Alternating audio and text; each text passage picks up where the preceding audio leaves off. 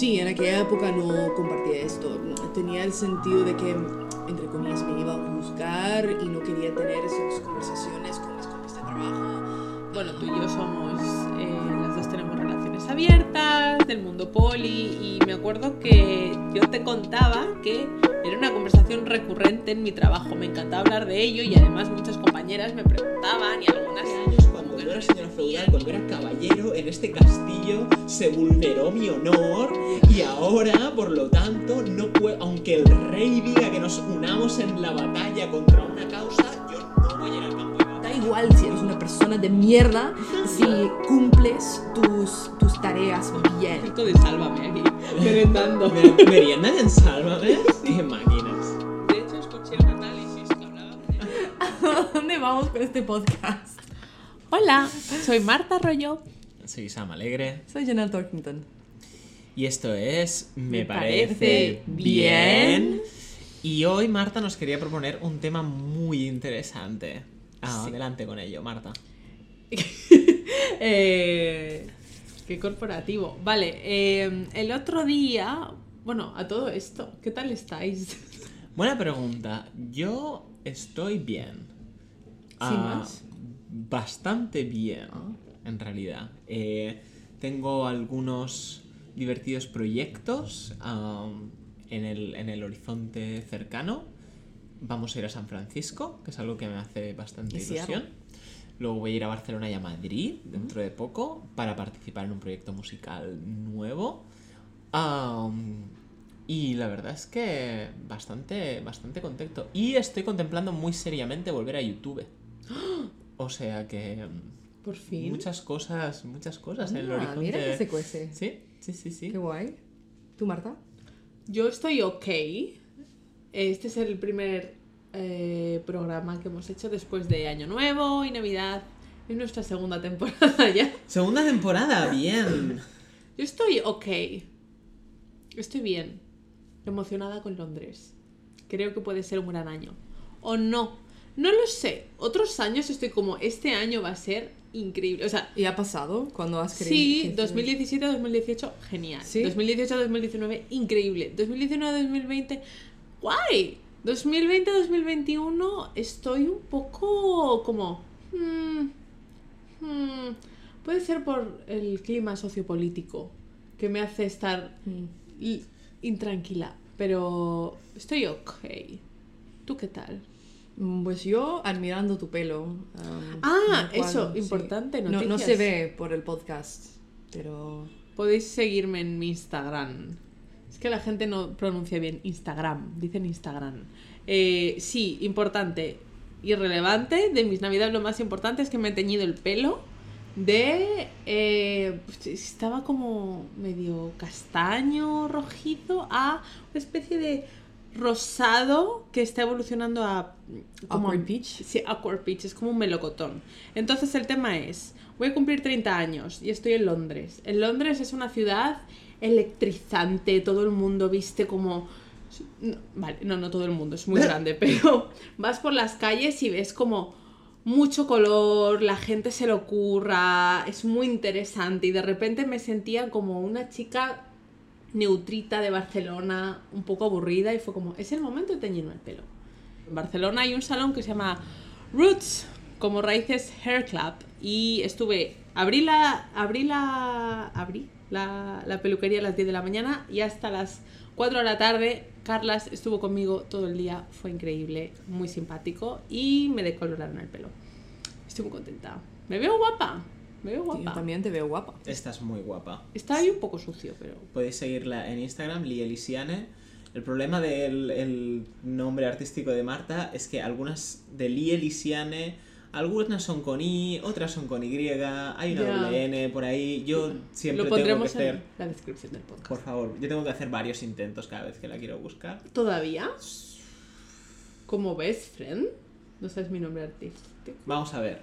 L, Y, E, espacio, L y latina. No. ¿Ves? Y, S y latina, Sí. A, doble N, E. Perfecto. Perfecto, es muy difícil. Ya. ¿Qué tal tú? ¿Qué tal, Janel? ¿Qué cuento? Em, eh, creo que estoy pasando por em, un momento inquieto em, que es cíclico, que, que casi siempre en esta época del año me, se me pasa por una razón u otra. Um, y es normal, o sea, es estereotípico también que en enero um, te replanteas un poco a dónde voy y a qué quiero conseguir y tal. Um, lo cual, por varias razones, um, me tiene como un poco incómoda ahora, pero mm, mira que, que mis amiguis um, y mi pareja me ayudan como a tener un poco de perspectiva en esto y estoy pensando mucho en, en la gratitud. No vamos a hacer de este podcast uno de hashtag blessed ni nada, pero um, no, pero, pero esto eh, es ciencia y, y sen- dar gracias por lo que tienes es, es una clave a estar feliz de verdad. Um, y estoy in- intentando concentrarme en esto en vez que en como la en mis inquietudes de, de la vida. O sea, está bien tener inquietudes y intentar como am, revisar un poco de dónde estás, dónde estás y dónde vas, pero cuando esto eh, intervenes, interviene, Interviene. interviene con tu felicidad, pues mal. Mal, Mm, mal me parece. Me parece mal, no es el nombre mal. del podcast. Joder. Es curioso lo que... Sí, es que me parece mal, era como muy obvio. de, uh, son-. Sí, sí, no. O sea, no, me parece bien. Es curioso lo que dices de enero, porque justo el día que volvía de Barcelona a Londres, al día siguiente tenía que volver a trabajar.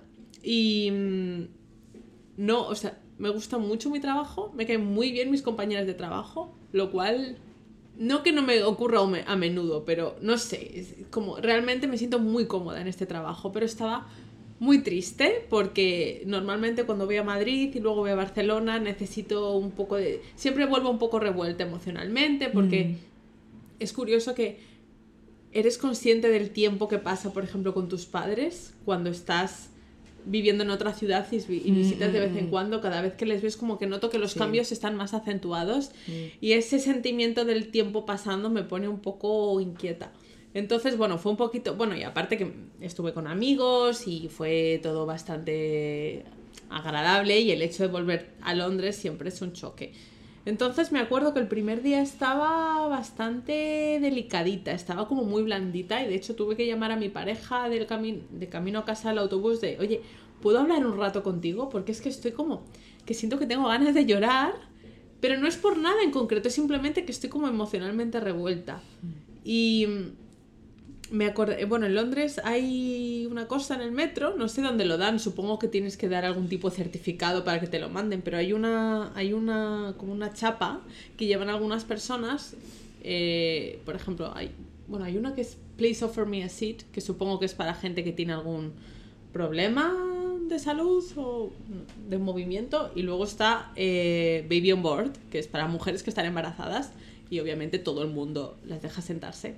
Entonces eh, estuve pensando en esas chapas y pensaba, me gustaría llevar una chapa a trabajar donde dijera que estoy blandita, para que la gente fuera un extra de agradable conmigo, pero eso sería como... No lo harían, o sea, podría hacerla, pero no lo haría nunca porque se supone que en el trabajo tienes que performar una, entre comillas, profesionalidad y parecer un poco robótico. Entonces eh, estuve pensando en, tengo una compañera que es de Australia y ella también se fue a, Australia por, por Navidades y además lleva muy poco tiempo en Londres. Entonces pensé cómo tenía que ser para ella ir a otro continente con toda su familia, con todos sus amigos y luego volver. Y me acuerdo que le pregunté, ¿qué tal? ¿Cómo estás? ¿Cómo ha ido la vuelta? Pero yo quería preguntarle por, ¿cómo estás? Y ella, bien, eh, hubo un retraso en el avión y empezó a hablarme de algo del avión y yo, no, no, pero ¿cómo estás? Ahí como casi cogiéndola del brazo y ella como, ha sido complicado.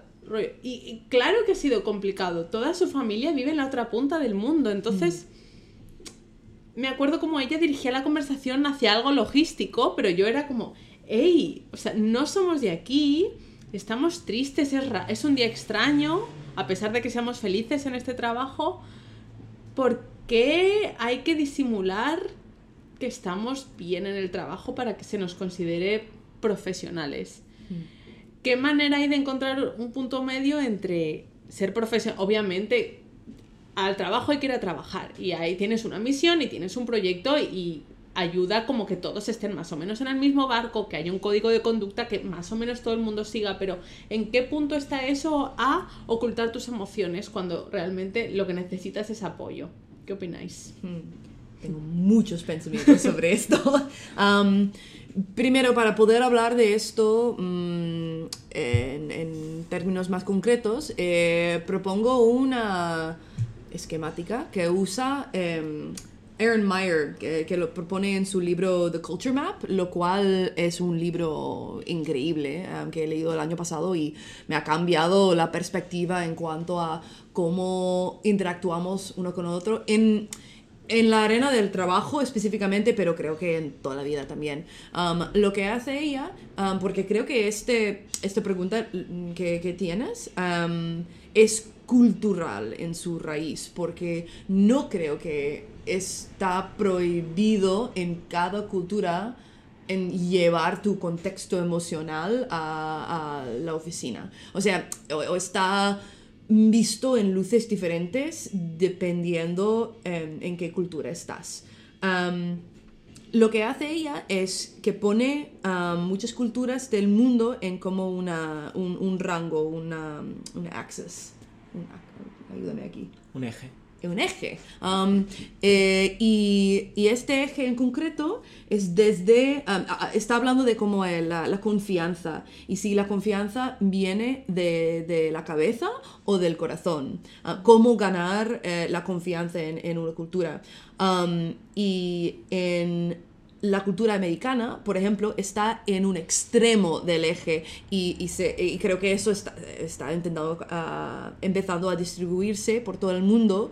Um, la idea de que profesionalmente ganas confianza por estar profesionalmente proficiente. Mm. Y punto, sin más todo el resto no, cuenta. Um, da igual si eres una persona de mierda, si cumples tus, tus tareas bien, así ganas la confianza.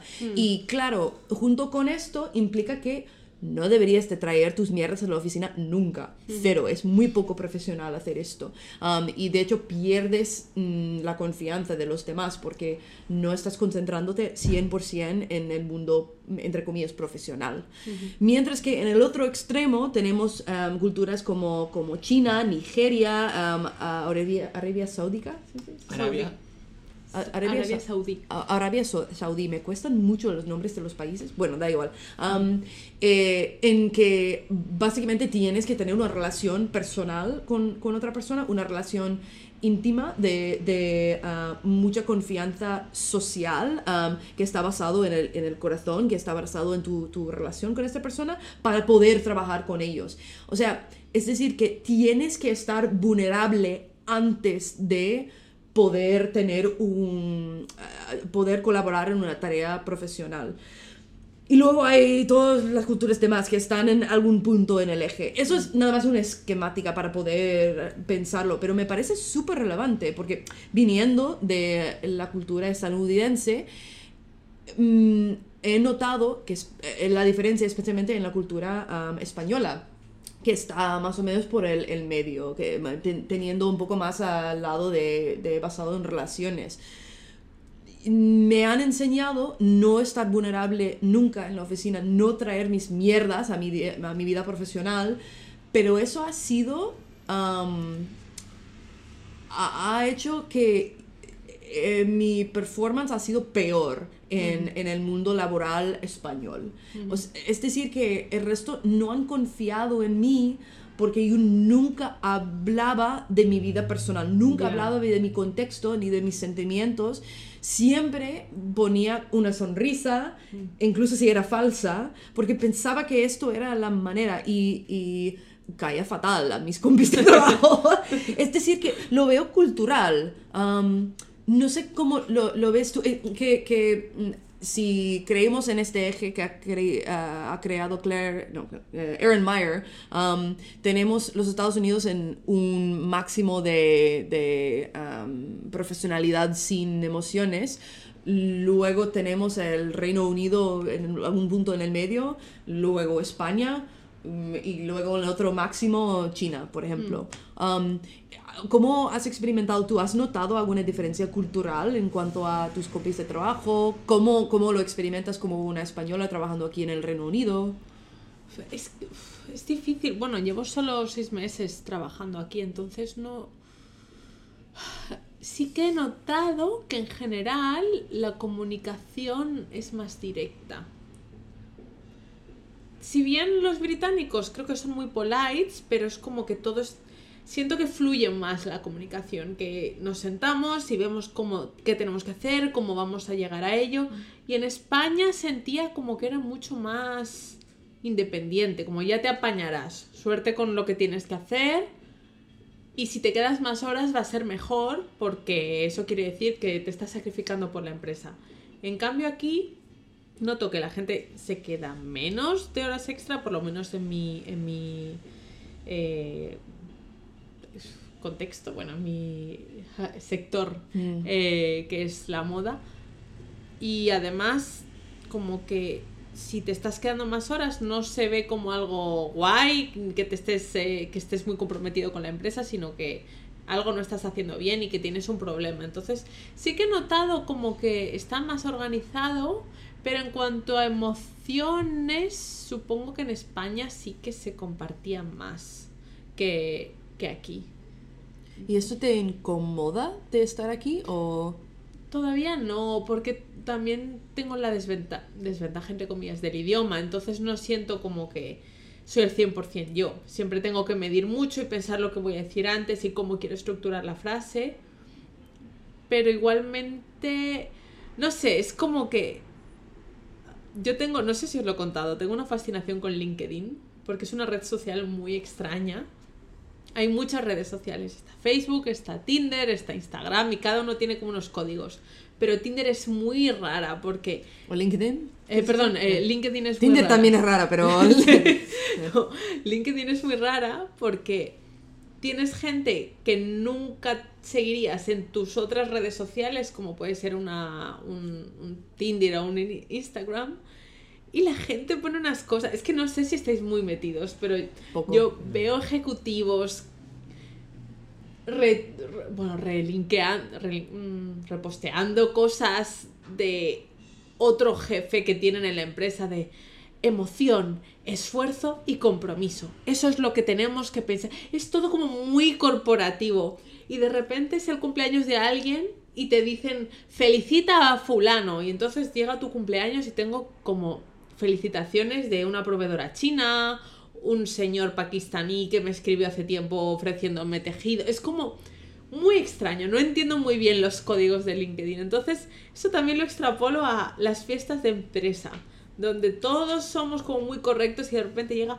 la fiesta de empresa, donde realmente la gente saca, se quita las máscaras y son sus verdaderos ellos mismos, que es en realidad emborrachándose, alguien tirándole la caña al otro, alguien que normalmente es como muy estricto, de repente le ves haciendo la conga, pero tiene todo un punto como tan decadente y tan rancio, que es como, Mm, no sé si tú estás en una empresa que creo que es muy distinta, por ejemplo, a otras en las que he trabajado yo en España, que a pesar de ser como empresas muy grandes, como la filosofía de cómo tratar al empleado es muy distinta. Entonces quizás no te hayas sentido como te estoy diciendo, pero este, con, este contraste entre performar como esta profesionalidad y ser todos muy correctos, todos eh, escribir los mismos emails con los mismos saludos y las mismas despedidas, a las fiestas de empresas, que la gente pierde el control y de repente estás con el de contabilidad.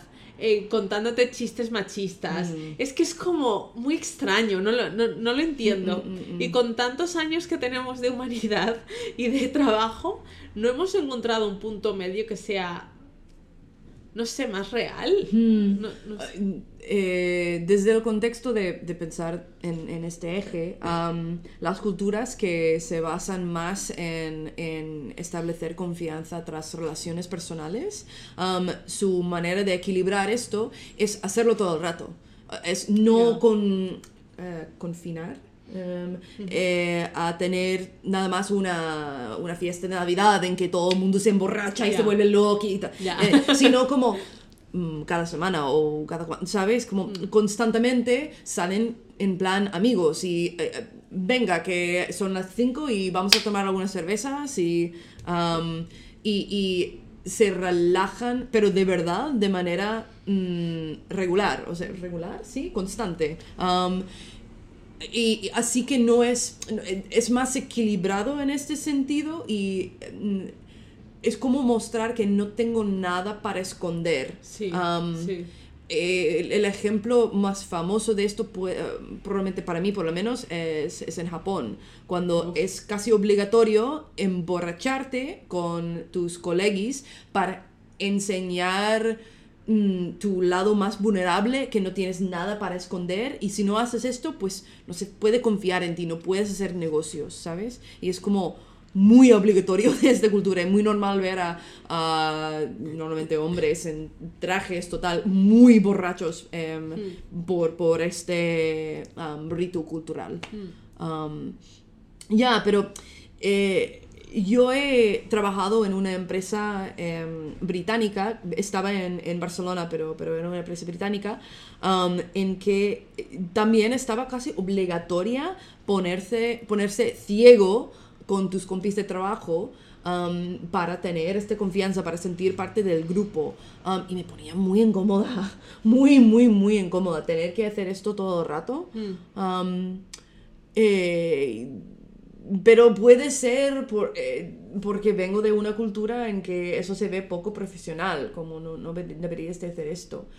No sé, que estos días intento encontrar este li- equilibrio de que haces, de, de que hablas, no emborracharme, emborrachándome con mis compis cada cuanto. Tomo una cerveza con ellos sin problema, pero, pero intento no ponerme súper tonta. Am, pero intento como intencionalmente abrir la puerta a ciertas cosas, a ciertas como cosas que me afecten el contexto. Mm, noto como mi contexto exterior, para llamarlo de alguna manera, me está afectando mi día a día, como si estoy de mala hostia por alguna razón, o, o si estoy especialmente feliz, y intento como escoger piezas de info para, para compartir con el mundo. mm, si no es público, eh, por lo menos con mi equipo inmediata o con mi manager, con la diseñadora con quien trabajo constantemente, por ejemplo. Um, mi cultura no me da el impulso a hacer esto, así que lo hago intencionalmente para intentar dar este equilibrio y abri- abrir la puerta un poco. Eh, ¿Eso haces tú? Eh, ¿O, o cómo, cómo encuentras um, e- este punto de equilibrio para ti? ¿Cómo, cómo escoges qué compartir y qué no? Que estoy pensando en mi experiencia ahora, pero es que estando en, en Londres es muy distinto porque, co- como he dicho antes, con, con el idioma para mí es una gran barrera. Entonces, si bien en otra empresa que he estado, casi toda la mitad eran 50% alemán, 50% italiano, que era una mezcla muy rara y creo que funcionaba, había un equilibrio, pero nunca tienes el mismo la misma confianza que tienes con alguien de tu propio país. Entonces sí que a mí históricamente hay dos cosas que me han unido a un compañero de trabajo, bien sea el humor, un sentido del humor parecido, o bien sea abrirme para contarles un problema. Entonces, si puedo ejercer estas dos cosas, para mí esta persona ya es como de confianza. Pero hay sitios, por ejemplo, ahora donde estoy trabajando, donde no veo esa ventana abierta, no veo que sea como... Sí que se pregunta como cada semana varias veces, ¿tienes planes para el fin de semana? ¿Qué has hecho el fin de semana? ¿Algo divertido el fin de semana? Es como, no sé, forma parte de... de ¿Cómo se dice? Cuando... ¿El tejido social? Sí, pero es como muy... No sé si a ti te pasa, pero... Claro, es- claro, ella es como automática y no les importa de verdad, pero es como un costumbre social que hay que hacer y como Sí. es, es ser cortés. vamos. Sí, pero es como... Me lo preguntan todo el rato y yo pienso, ¿te interesa? ¿De verdad? Y además es como, "Hmm, nice. Y se van. Y para mí eso es una pregunta que abre la puerta como otras muchas otras cosas, pero para ellos creo que sí, puramente... Mm. No, no sé, es, es extraño. De hecho, me acuerdo de una conversación que tuvimos hace unos tres años. Bueno, tú y yo somos, eh, las dos tenemos relaciones abiertas, del mundo poli, y me acuerdo que yo te contaba que era una conversación recurrente en mi trabajo. Me encantaba hablar de ello y además muchas compañeras me preguntaban y algunas como que no lo entendían y generaba como divertidas anécdotas.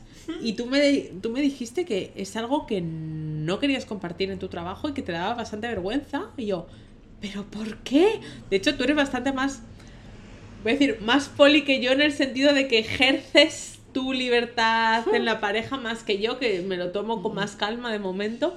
Y, y, y para mí el no contarlo es de alguna manera como ocultar algo y necesito... Para mí es como salir del armario en el sentido de si fuera lesbiana y no lo hablara libremente. Y necesitaba como... Cuando me has preguntado qué barreras necesitas romper, una de ellas es hablar de mi relación de pareja y de los acuerdos que tengo porque forma algo parte importante. Pero tú me dijiste, esto era en España, no sé si ha cambiado ahora, que, que no te sentías cómoda hablando de eso, que no te parecía profesional. Sí, sí, sí. Y sí, em, todavía estaba dentro de mi proceso de, de, negociar con mí misma, de que era profesional y que no, y, que, cuando quería abrirme.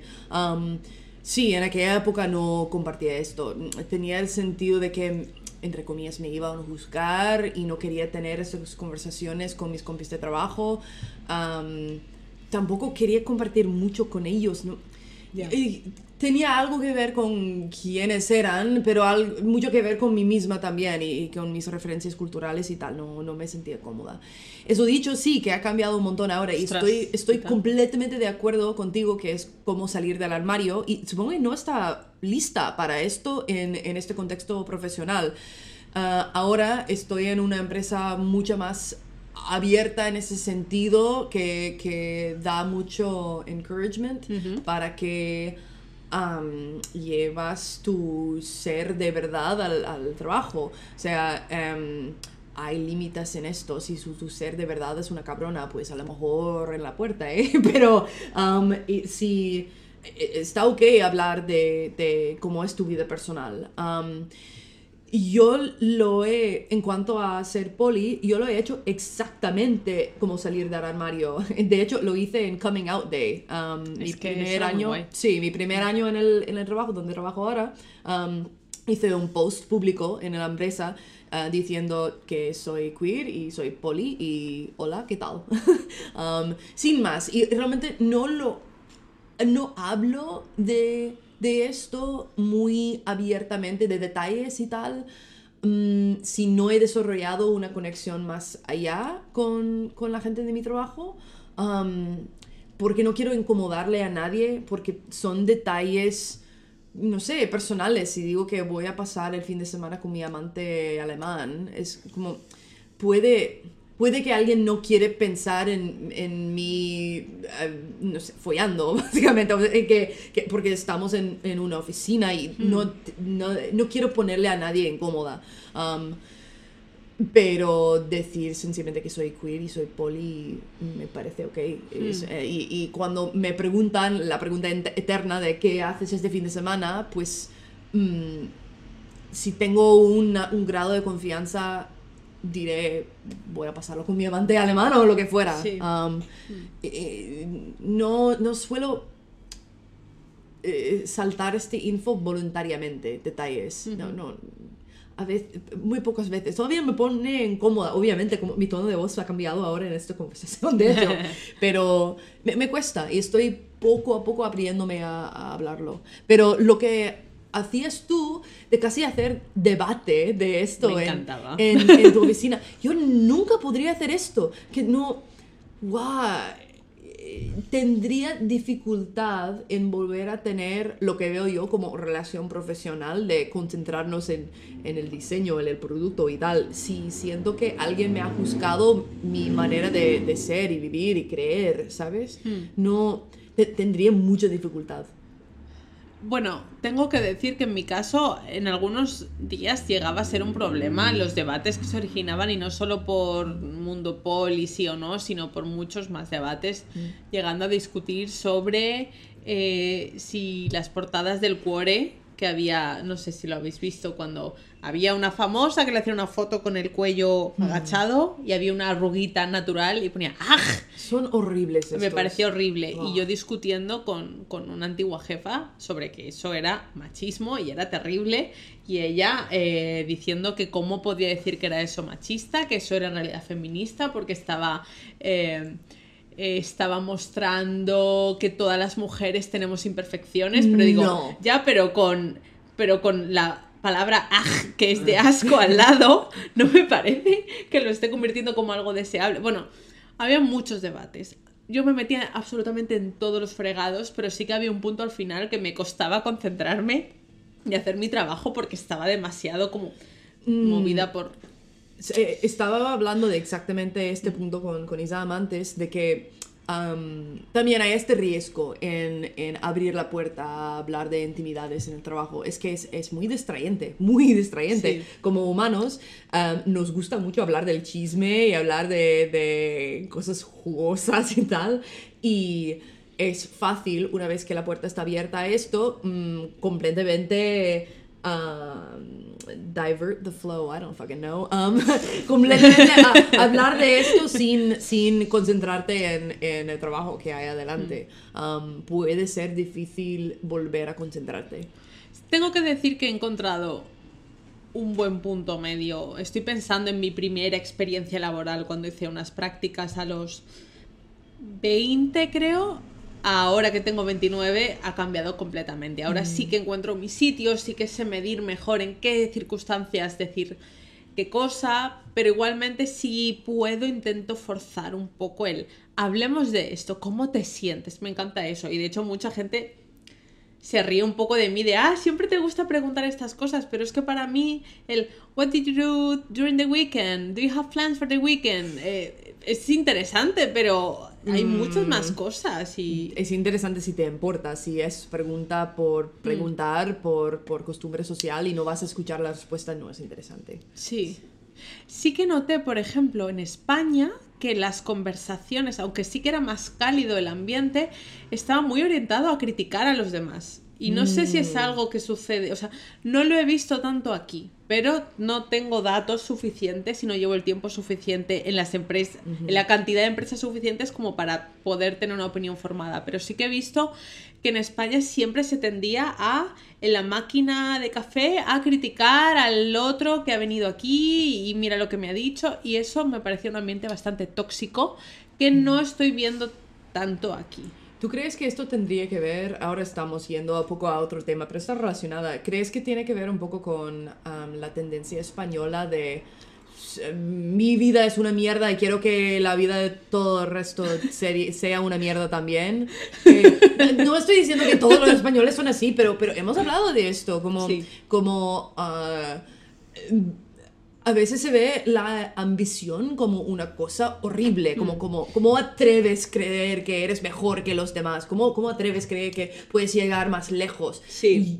Mi vida es horrible y quiero eh, escucharte quejándote de tu vida también o, o no tengo confianza en ti, ¿sabes? Sí, a ver, siempre se ha dicho que en España criticar es el deporte nacional y aunque es una herramienta útil como bonding con alguien de, oye, ¿tú también os- odias esto? Sí, qué guay, ¿sabes? Ahora te quiero más, yo lo he hecho y eh, reconozco que es que es útil, pero hay como un sistema, es que no lo sé, yo estoy pensando en las empresas que he estado y normalmente el tiempo libre, el tiempo como a solas con otra persona era destinado a criticar y a mí había un punto que me ponía bastante nerviosa, incluso a veces muy gratuitamente, como no hay nada que criticar de esta interacción que acaba de ocurrir, pero tú estás encontrando la manera de sacar algo negativo. Microgesto. El microgesto.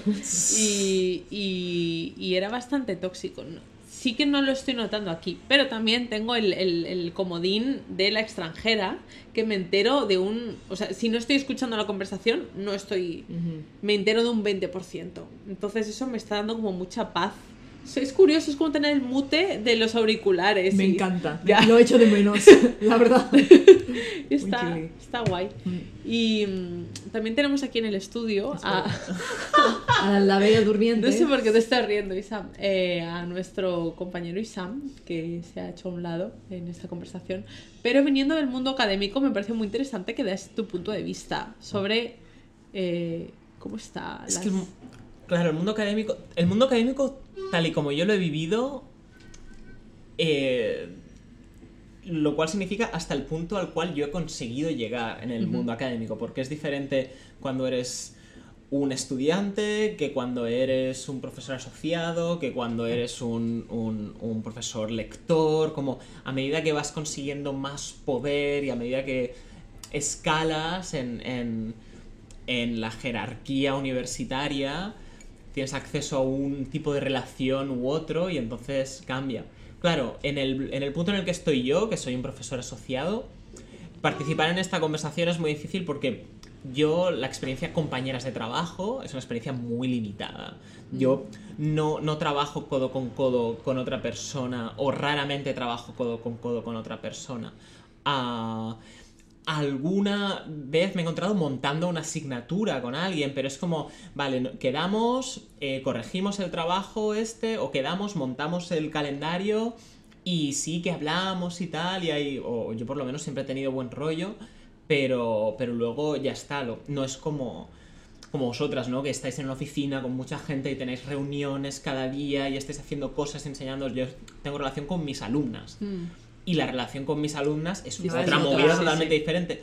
Yo puedo mostrarme vulnerable hasta cierto punto, porque soy, no dejo de ser una figura de autoridad y aunque creo que yo he jugado mucho la carta del profe guay, sigo siendo una figura de autoridad y yo soy quien corrige, yo, dije, yo soy quien decide qué está bien y qué está mal. Sí. Entonces, ahí hay un equilibrio. Yo intento buscar un equilibrio entre que la clase sea un lugar seguro y agradable, pero al mismo tiempo la última palabra la tengo yo. Mm. Am, lo que es divertido del mundo académico es el, el feudalismo que se da, como en la universidad, cuando llegas a este nivel ah, de, de tener un tenure track o de ser profesor lector o tener una cátedra, es un trabajo prácticamente por vida, se generan unas dinámicas medievales de... de bueno, no, de, de pele- Os voy a contar una situación que me pasó una vez. Eh, yo durante muchos años fui el coordinador de un máster. Eh, y el, el director me dijo, para el año que viene vamos a contratar a esta profe. Eh, y yo, ok. Fui a hablar con ella, tuve una reunión con ella, le expliqué, oye, tengo entendido que el, el director te ha dicho qué tal, te interesa. Y yo, sí, sí, en principio sí, cuéntame más, tiqui, tiqui, tiqui, ti, vale. Eh, le dije, bueno, vamos a tener una reunión con todo el equipo de profesorado el día tal, ¿vale? Será el primer día de clase, venid, veis la primera clase o venid después de la clase y nos reunimos ahí en, en el aulario, que era un aulario súper bonito además en el Hospital de San Pau. Bien. Eh, y de repente tengo la reunión, digo, bueno, con todo el equipo, ¿no? Eran cuatro o cinco profes, dos o tres que ya, que ya hacía varios años, un par nuevas. Eh, bueno, pues este año vamos a hacer esto, esto, esto. Por cierto, hay una nueva profesora que se va a incorporar al equipo eh, y que va a llevar un par de trabajos de final de máster, será tutora. Vale. Eh, no ha podido venir hoy porque no le iba bien, pero simplemente que lo sepáis. Esto para, en mi orden del día era como una nota al pie, ¿sabes? Sí. Algo totalmente irrelevante, porque en realidad no iban a interactuar estas profes. Una daba unas clases, otra daba unas clases, otras llevaban el trabajo, interactuaban con las alumnas y conmigo. No había un compañerismo, simplemente esta reunión las metí en la misma habitación porque era práctico para mí. Eh, acabo de decir mi movida y una de las profes salta, vale, no voy a colaborar más con este máster. Wow. Y esta era una profe histórica que llevaba desde el primer año, que además estábamos juntas en el despacho, que colaborábamos en otros proyectos, ¿sabes? Y a mí me explota la cabeza. Que su marido daba clases también en el máster, ¿sabes? Y ahí me, me- me explota la cabeza y rollo, ¿qué ha pasado? ¿Por qué? Y a- a- allí mismo dijo, no, mira, yo hace... Ahora a lo mejor lo voy a exagerar, ¿eh? Pero hace 20 años fui becaria de esta persona que acabáis de contratar, me trató súper mal y por lo tanto no voy a colaborar con ella en este proyecto y como Oh, ella wow. entra, yo salgo. Bueno, yo en este momento creo que conseguí salvar la situación, le elegí en ese momento que era preferible tener a esta persona que llevaba tiempo colaborando y le doré un montón la píldora, le dije, no, tú eres muy importante para este proyecto, tal, y tuvimos que prescindir de esta otra persona. el- Allí mismo tomé la decisión de le voy a, me voy a inventar una excusa para no invitar a esta persona, para no contratarla, pero tú quédate. Y tras mucho insistir, conseguí que se quedara y tal. Pero claro, la movida esta de hace 20 años yo fui becaria de esta persona y hay un odio, ¿sabes? Hay un conflicto. Es el rollo de, eh, ¿sabes? De yo soy la señora feudal de este castillo, pero hace años cuando no era señora feudal, cuando era caballero, en este castillo se vulneró mi honor y ahora, por lo tanto, no puedo, aunque el rey diga que nos unamos en la batalla contra una causa, yo no voy a ir al campo de batalla porque mi honor todavía no ha sido restañado y esta persona es mi enemiga. Yo flipando, ¿sabes? Del rollo, hace 20 años de esto, pero no la tengo cruzada. Y en la universidad, a ver, malos rollos hay en, en cualquier sitio, pero en la universidad el tema es que estos malos rollos duran para siempre. Porque, Mm. ostras, claro, yo por ejemplo, ahora mismo tengo una enemistad profunda de, de- de odio extremo a una persona en la universidad. Y si ahora mismo tuviese que colaborar con esta persona, mi respuesta sería igual de demente. Sería en absoluto cuentes conmigo. O sea, no voy a estar en la misma habitación que esta persona, no quiero respirar el mismo aire. En cualquier otra empresa daría igual porque, bueno, esta persona encontraría otro trabajo o se movería o no sé qué, pero la universidad es para siempre. Y por lo tanto, estos odios no solo se mantienen para siempre, sino que además permean hacia abajo en la jerarquía y del rollo. Ok, esta persona tiene un proyecto donde hay tres becarias y una estudiante de doctorado. Estas personas son mis enemigas, ya forman parte, están en el feudo contrario. Y esto me había encontrado de mi jefe eh, tener beef con otras personas de otro despacho y yo trabajar con él, con él para un proyecto, ir a hablar con alguien y notar que ese alguien me miraba como con rabia. Y yo pensar, ¿por qué me miras con rabia? Que te he hecho, bueno, porque yo era el becario de la persona que tal. Y esto es fascinante y horrible Hmm. eh, en la universidad, porque, bueno, la gente tiene mucho poder. No mucho poder, porque el poder cambia, tienen cargos que suben y bajan, pero es como, yo voy a estar aquí hasta que me jubile. Entonces, el conflicto que tuvimos hace 10 años, y yo me he encontrado de movidas de dos personas tienen un conflicto eh, en el año 2000 o en el año 2005. En el año 2006 esta persona estaba arriba porque tenía era jefa de departamento o era la decana o estaba en el equipo de dirección no sé qué. Pero claro, al cabo de cuatro años hay elecciones, cambian los papeles y ahora te vas a enterar. Ahora te voy a poner en una asignatura que sé que te va mal por horario y que además no domina, ¿sabes? Y se hacen como estas pu- putadas además en plan triquiñuela. Voy a putear a tu becario ahora que yo tengo poder para joderte a ti. Es horrible, es absolutamente horrible el rollo... eh, el rollo... ah, ¿Cómo se dice esto? Como de... de, de sí, sí, de honor herido y, y- Ya. y- y- y baile de cuchillos y juego de tronos que hay, de que hay, que hay en la universidad. Ah, por supuesto, quien pilla más, las alumnas, siempre, porque Mm. están como abajo de toda la cadena alimenticia y se encuentran... Alumnas y alumnos. Ah, Aclarar. No, lo digo en este contexto, aclarar. Y Pero Sam gen- utiliza el neutro femenino, pero. el, el genérico femenino, sí, sí, sí. genérico femenino, pero. En este sí, caso sí. se refiere también al alumno, alumnes. Sí, sí, sí, por supuesto, a las personas estudiantes. Eh, y es, es. Es gracioso a la par que, que terrible. Y claro, la gente. Con la perspectiva, tú te acuerdas, ¿no? Ostras, yo cuando era estudiante había un profe o una profe que daba unas clases horribles. A lo mejor a esa profe le habían dado esa asignatura Hmm. como castigo porque hacía 10 años no hizo no sé qué por alguien y ese alguien sacó. Qué ¿Sabes? Estas cosas pasan un, mo- un montón, además. Ah, y es. Es un Una salseo mierda. guapo, sí, sí.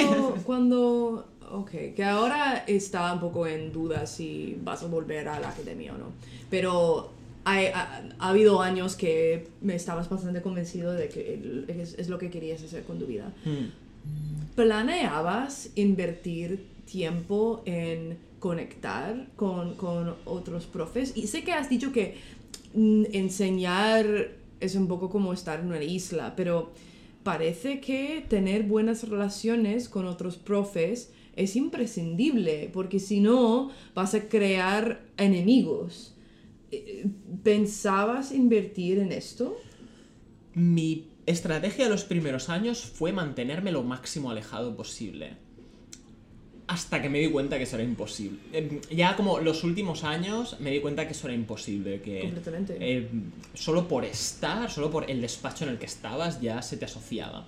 Entonces, eh, coincidió que luego me despidieron del trabajo que tenía y ya no he estado tan, tan involucrado.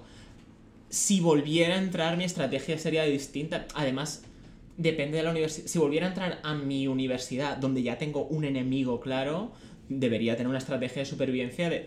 Además, como clara de, vale, ¿quién es enemigo de mi enemigo para acercarme yo a esa persona? Eso lo tendría que hacer por supervivencia. Wow. Eh, si fuese otra universidad, ah, obviamente intentaría ser amigui de la gente, pero sería naif pensar, no, yo estoy apartado. No, no, hay que elegir un equipo y elige bien, ¿sabes? Porque además es para siempre. Eres neutral, país neutral. Soy. ah, Suiza, Suiza. Suiza. Ah, sí, sí, sí. No, si, de- si, si volviera sería mucho más, mucho más consciente de que esto es una realidad y que hay que adaptarse a ella. Es imposible ignorarla. El, el- el juego político en la universidad es... Incluso si, o sea, si quieres un cargo y tal, es imprescindible, pero por mera supervivencia es, es poco inteligente no, no estar al, al día de lo que está pasando. Y, y para llevarlo un poco al, al tema de hoy, ¿cómo hubieras conseguido confianza con esta gente? O sea, em, ¿es cuestión de establecer una relación personal? ¿Es Sí. más, sí? ¿Y, y cómo se hace esto en... en, eh, Puedo tomar un café contigo, puedo comer... Bueno, es, es doble, ¿no? Por una parte, oye, podría tomar un café un día, podemos hablar de no sé qué, y luego es profesional, oye, ¿tienes algún proyecto? Porque en, en la academia siempre hay proyectos de investigación, entonces necesitas ayuda, te puedo echar un cable con esto, ¿qué estás haciendo ahora? ¿Sabes? Como intentar acercarte a quien crees que te conviene.